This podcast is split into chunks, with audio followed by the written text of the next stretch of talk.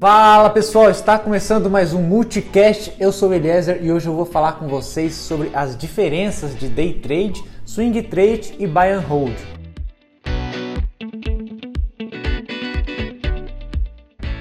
Entender cada uma dessas estratégias e as suas diferenças é muito importante para os seus investimentos.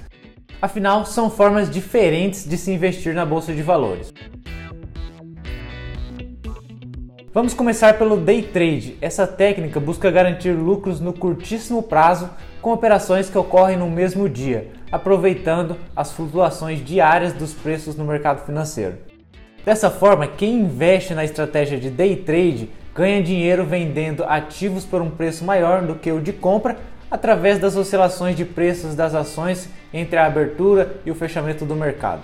Essa modalidade envolve altos riscos e pode resultar em prejuízos, por esse motivo, é destinada mais aos investidores que possuem um perfil mais agressivo.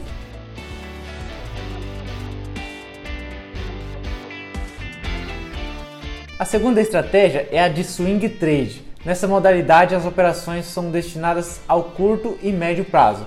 Sendo assim, as operações não são iniciadas e encerradas no mesmo dia.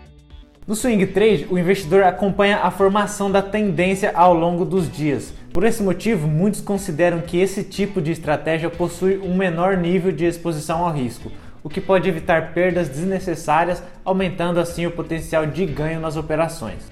Nessa modalidade, o investidor foca em monitorar as tendências de mercado de efeito alongado e costuma utilizar os gráficos de preços e o histórico de variação das cotações dos ativos.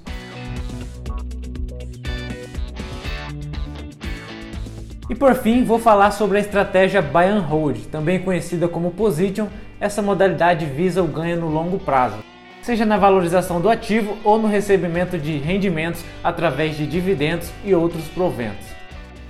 No Buy and Hold, as ações adquiridas se mantêm por um período indeterminado. Nesse caso, o ativo permanece na carteira enquanto estiver contribuindo de forma satisfatória por esse motivo, a escolha das ações devem ser criteriosas e frequentemente revisadas.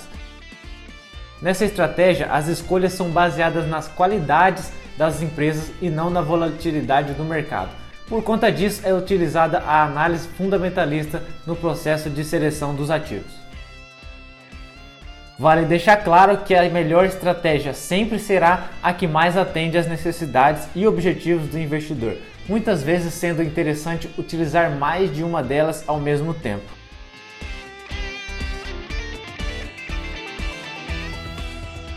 E chegamos ao fim de mais um episódio. Espero ter te ajudado. Bons investimentos e até o próximo Multicast.